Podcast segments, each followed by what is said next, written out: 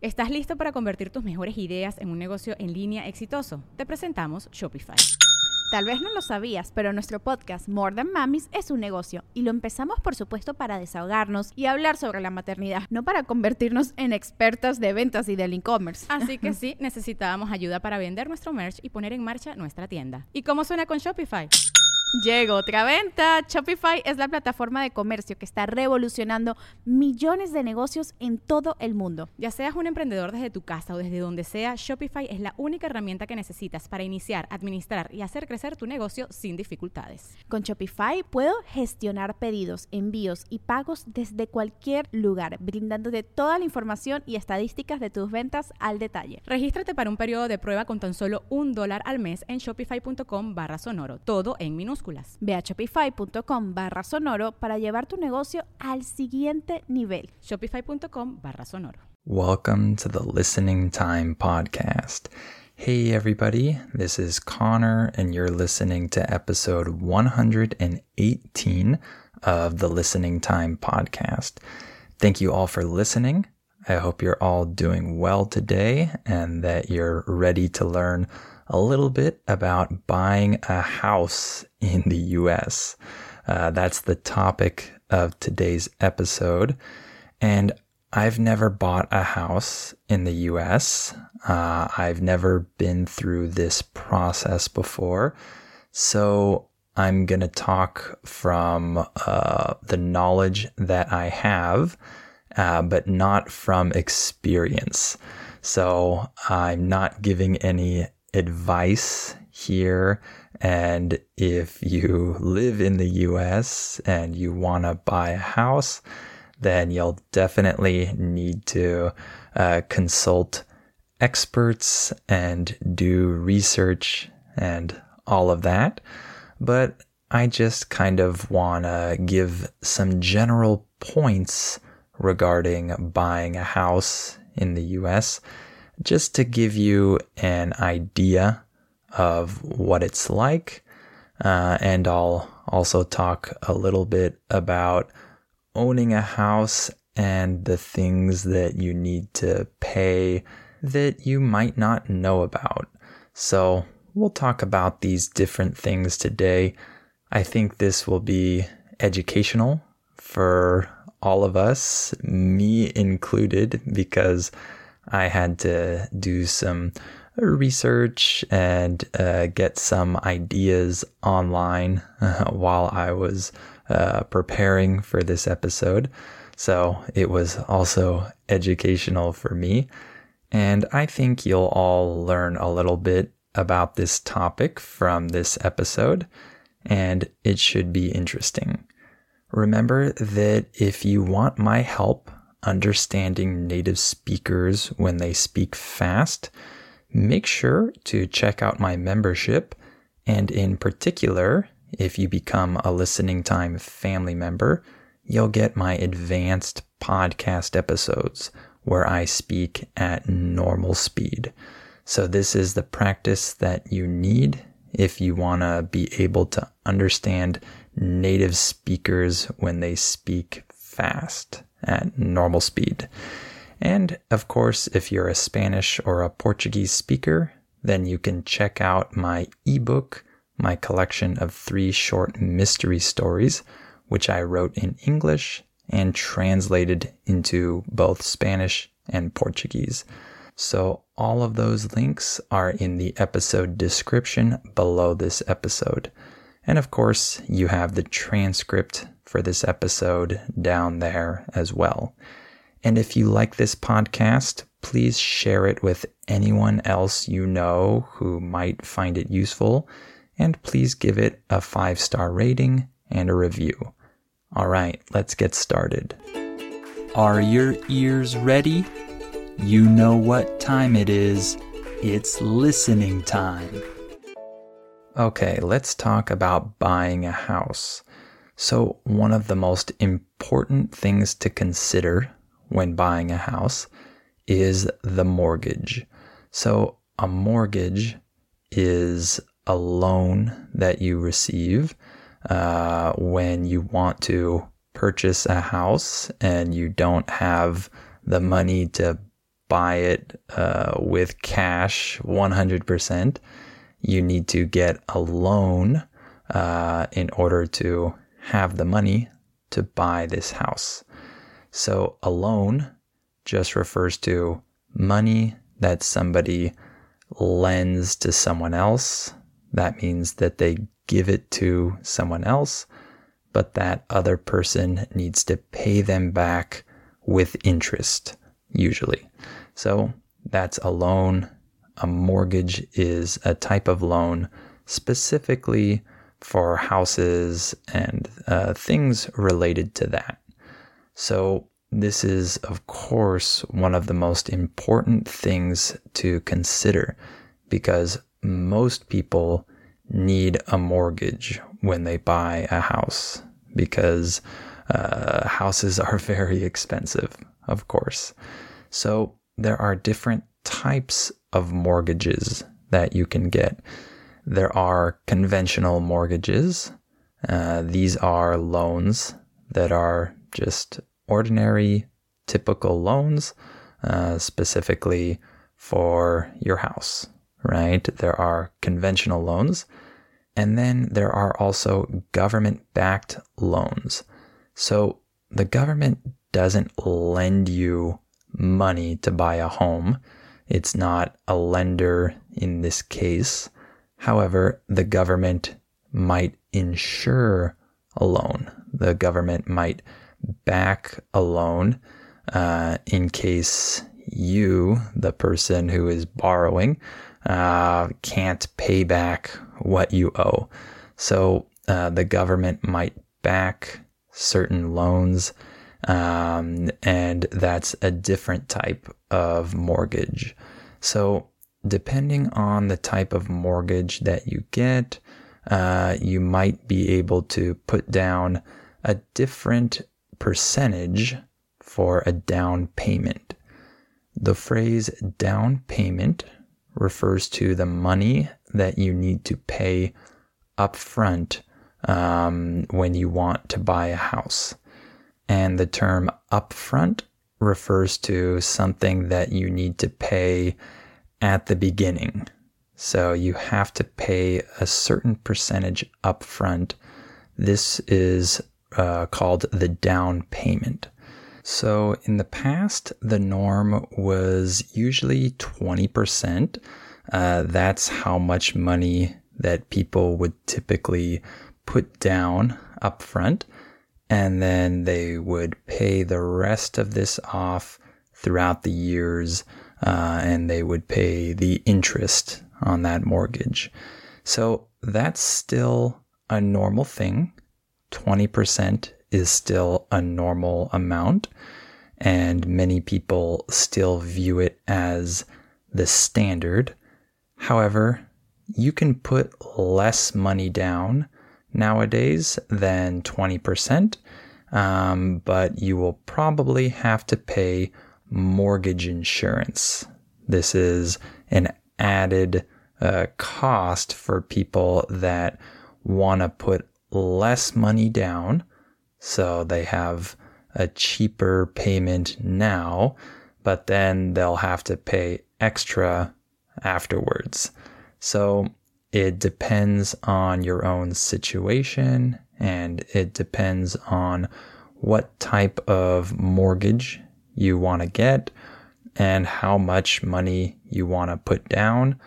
But let's say that there's still the standard of putting down 20% as the down payment for the house. Uh, that's pretty common. So there's also the question of fixed rate mortgages and adjustable rate mortgages. So the United States is unique in the sense that the main type of mortgage, the primary mortgage uh, that is the most common type in the US, is a 30 year fixed mortgage. What does that mean? Well, when I say that it is fixed, this means that the interest rate does not change. This means that it doesn't go up even if uh, other interest rates go up uh, throughout the economy. So this is a fixed rate mortgage. Uh, and then 30 year just refers to the amount of time uh, you will have to pay back that amount of money. So the standard mortgage in the US is a 30 year fixed mortgage. So this is not the common type of mortgage that most people have in other countries. So this is why I said that this is pretty unique to the US. So this is what many, many people have when they buy a house here. However, some people have an adjustable rate mortgage. And as you can probably guess, this just means that the interest rate can change over time. So uh, if interest rates go up uh, later on, then your adjustable rate mortgage might also go up as well. Your interest rate might increase in the future. So, as you can imagine, this is a very different type of agreement when it comes to uh, finding a mortgage, finding someone that will lend this money to you. Uh, it's very different if you have a 30 year fixed mortgage or if you have an adjustable rate mortgage. And you can also get a mortgage that isn't 30 years. Uh, there are also some other timelines that also exist. But these 30 year fixed mortgages are very common. So when you're looking to buy a house in the US, usually you'll get pre approved for a mortgage.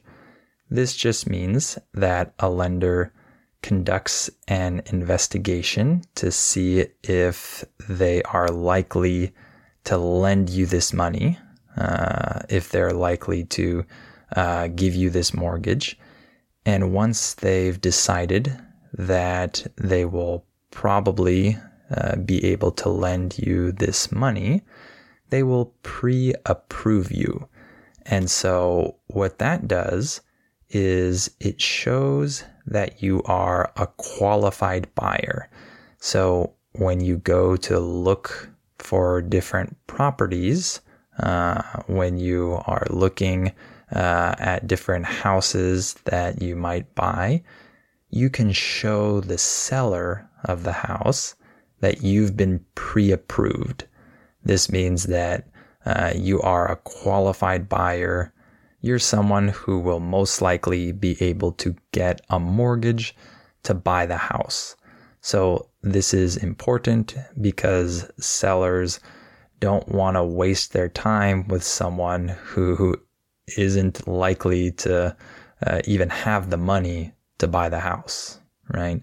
So getting pre approved for a mortgage is usually one of the steps in the process of buying a house.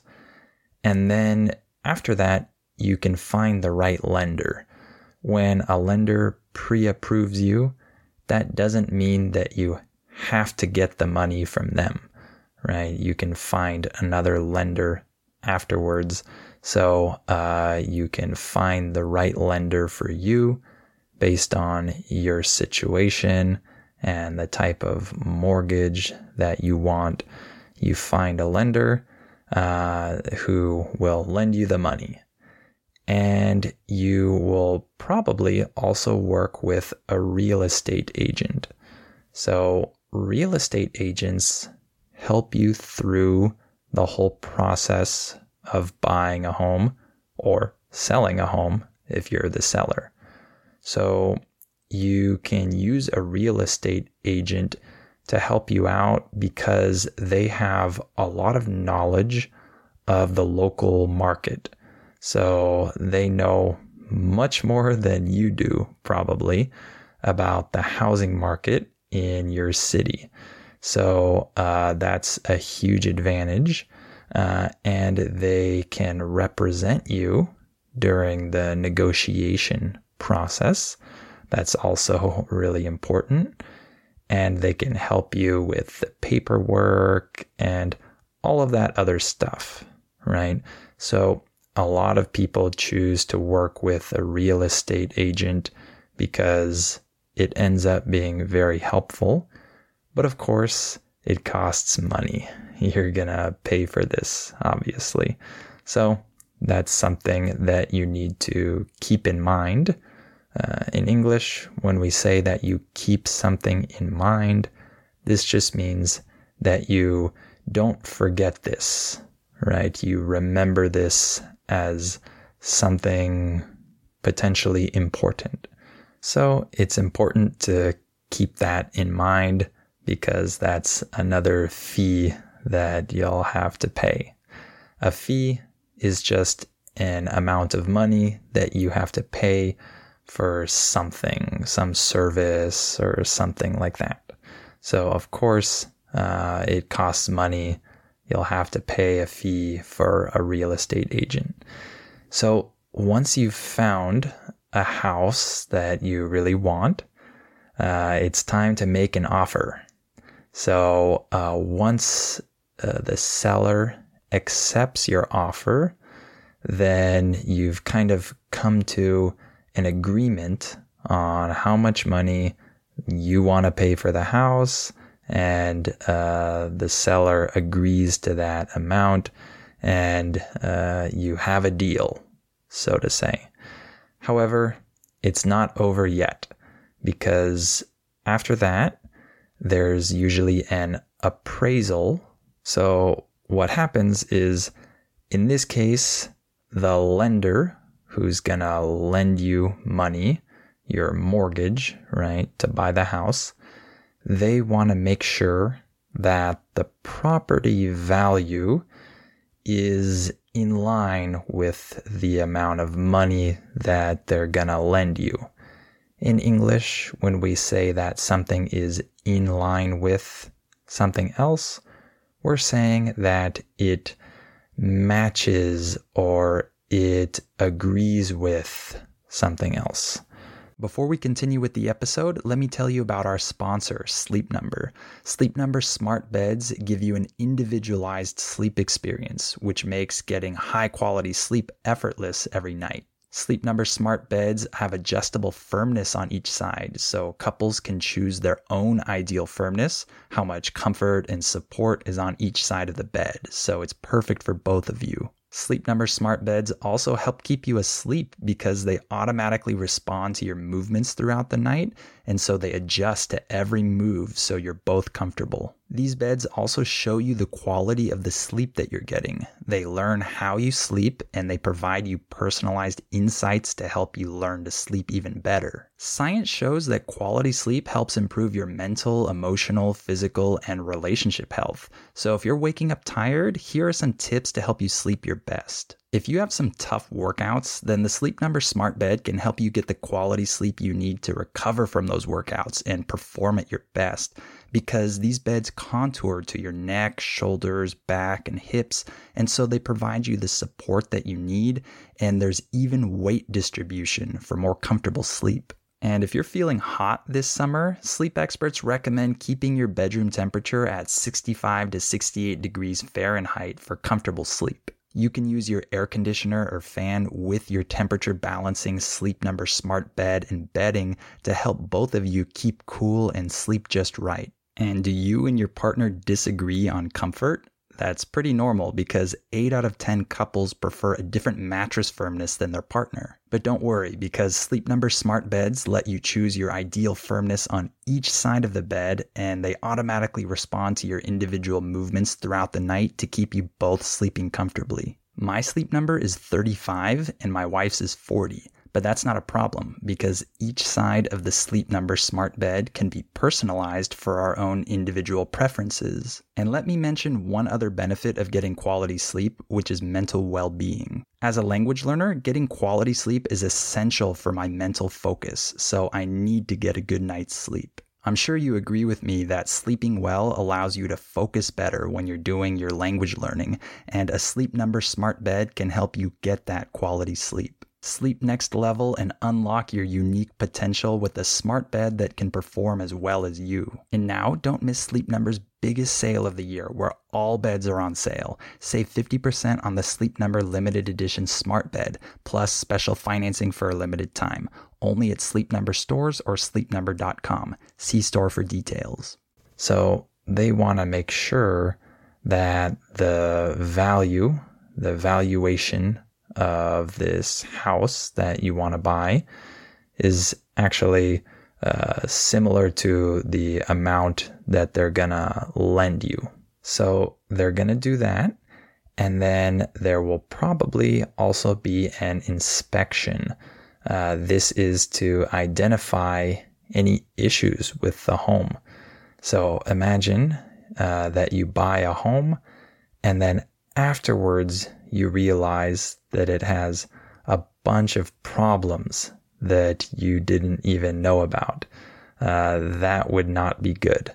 So, this inspection will shed light on any problems uh, with the home. In English, when we say that something sheds light on something else, this just means that it reveals it it um, helps you see this, right? So that's also something that's really important um, so that you can see what issues there are with the home and make sure you're not overpaying for a home that uh, potentially has a lot of problems. So these things, the appraisal, the inspection, these are some of the closing costs of buying a house. Closing costs are different fees that you have to pay for different things uh, when you buy a house. These are some of those fees, but there are other ones as well. So that's another thing to keep in mind that you are going to have closing costs when you buy a house. So there are a lot of things, a lot of fees, uh, a lot of money that is kind of hidden that you'll have to pay when you buy a house in the US. And so, how much do houses cost nowadays in the US? Well, this varies dramatically depending on uh, where you are. There's no such thing as the American housing market, right? There are only local housing markets. So the San Diego housing market, where I live, is a completely different market from uh, the housing market in Nashville, Tennessee, for example. Those are two different markets that are largely unrelated. Right? So when we talk about prices of houses, it's going to be very different depending on where you are, which housing market you're talking about. So, for example, the median home price in the US, uh, the word median refers to a way of determining the average of something. Um, that's just one way of determining an average. There are other ways, but in this case, I'll refer to the median home price. The median home price in the US right now is about $416,000. So that is taking into account all of the homes in all of the different cities and states of the US. However, in San Diego, where I live, the median home price right now is between 900,000 and 1 million dollars. That is a huge difference between the median home price in the US uh, and just San Diego in particular. So imagine that right now in San Diego, normal homes are uh, selling for over $900,000 or a million dollars. That's a normal price for a home. That's kind of an average price. So, this can give you an idea of how expensive it is to live in a place like Southern California. It is very, very expensive. Okay. I imagine that some of you are thinking that that's crazy that people would buy a house for a million dollars uh, and it's just a normal house. It's not a mansion, but that's typical nowadays in Southern California. So it's a lot of money. And lastly, what are some of the hidden fees of home ownership? When you own a home after you've already bought it, what are some of the things that you have to pay for that might not be obvious? Well, we have property tax in uh, different places in the US.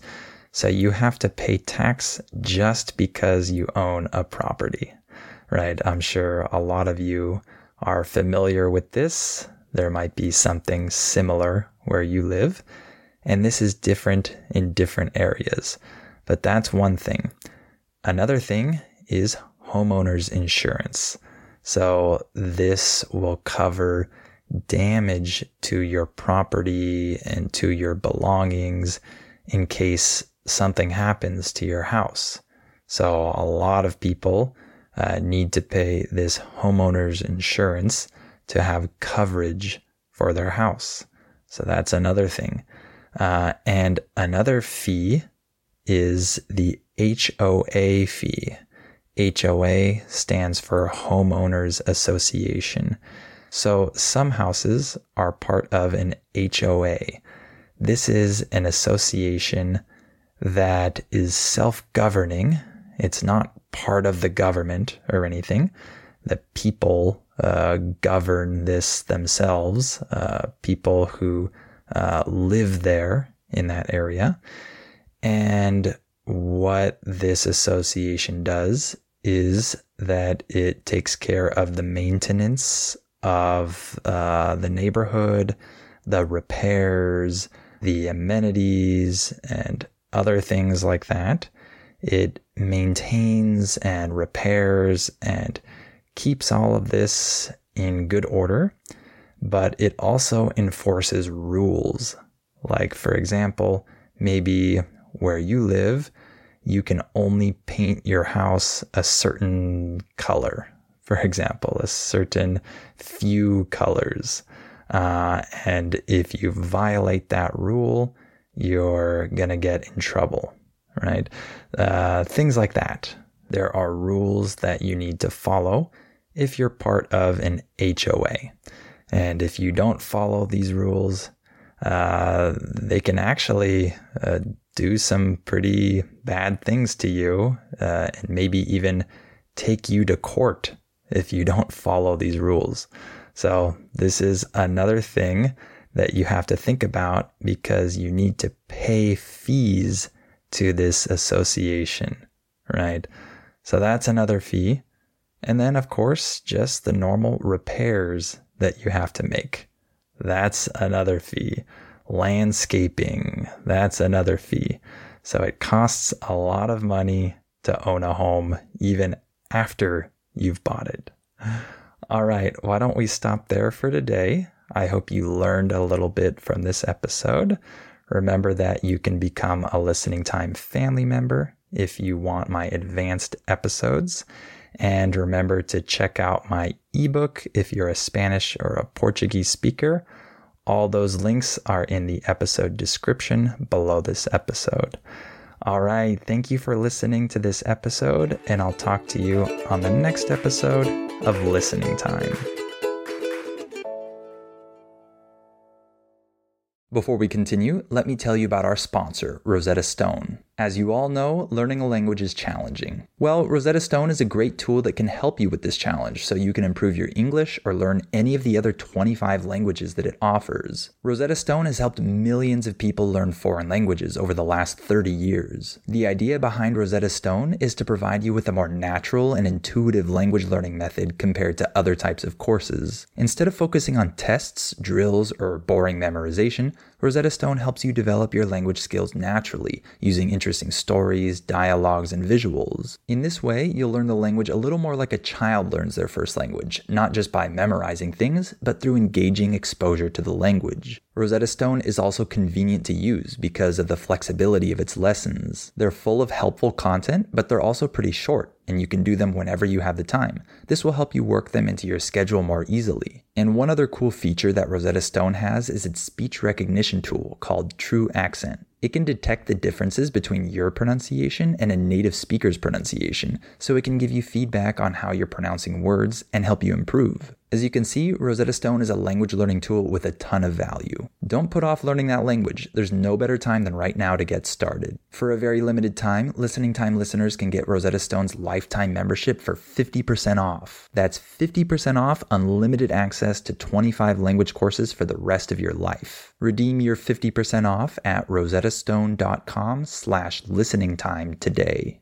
¿No se merece tu familia lo mejor? Entonces, ¿por qué no los mejores huevos? Ahora, Egglands Best están disponibles en deliciosas opciones. Huevos clásicos, de gallina libre de jaula y orgánicos de Egglands, que ofrecen un sabor más delicioso y fresco de granja que le encantará a tu familia. En comparación con los huevos ordinarios, Egglands Best contiene la mejor nutrición como 6 veces más vitamina D, 10 veces más vitamina E y el doble de omega 3 y B12. Solo Egglands Best. Mejor sabor, mejor nutrición, mejores huevos. Visita egglandsbest.com para más información.